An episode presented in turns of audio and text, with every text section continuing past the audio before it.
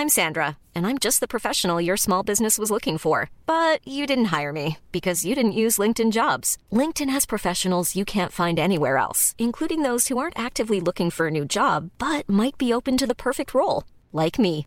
In a given month, over 70% of LinkedIn users don't visit other leading job sites. So if you're not looking on LinkedIn, you'll miss out on great candidates like Sandra. Start hiring professionals like a professional. Post your free job on linkedin.com/people today. Heraldo Podcast, un lugar para tus oídos. Noticias del Heraldo de México. Una de las hermanas de José Noriel Portillo, alias El Chueco, identificó el cuerpo del presunto asesino de los sacerdotes jesuitas Javier Campos y Joaquín Mora y el guía y turistas Pedro Palma en Chihuahua, aseguró el presidente López Obrador durante la conferencia matutina de este jueves en Palacio Nacional. Temprano, el mandatario dijo que aún esperaban los resultados de las pruebas de ADN que se estaban realizando al cuerpo del fallecido por parte de la Fiscalía General del Estado.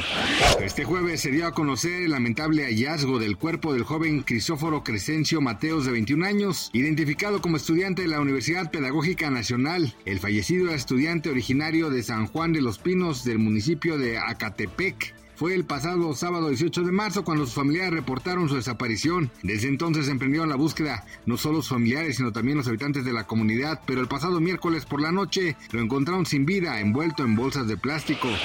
El peso mexicano continúa imponiéndose al dólar al apreciarse 0.30% o 5.56 centavos en sus operaciones al mayoreo, al alcanzarse un tipo de cambio de 18.5658 unidades por dólar, de acuerdo con el Banco de México. En ventanilla se compró el billete verde en 19.07 pesos por unidades, es decir, 0.05% más barato, esto en el caso de Citibanamex. El secretario estadounidense de Defensa Lloyd Austin y el jefe del Estado Mayor Conjunto, el general Mark Milley, hablaron con su homólogos en Moscú acerca de la destrucción del dron estadounidense tras su encuentro con los aviones de combate rusos. Los funcionarios estadounidenses suponen una escalada de la situación en la zona del Mar Negro y advirtieron que el Kremlin responderá con la misma moneda a todas las provocaciones. Gracias por escucharnos, les informó José Alberto García. Noticias del Heraldo de México.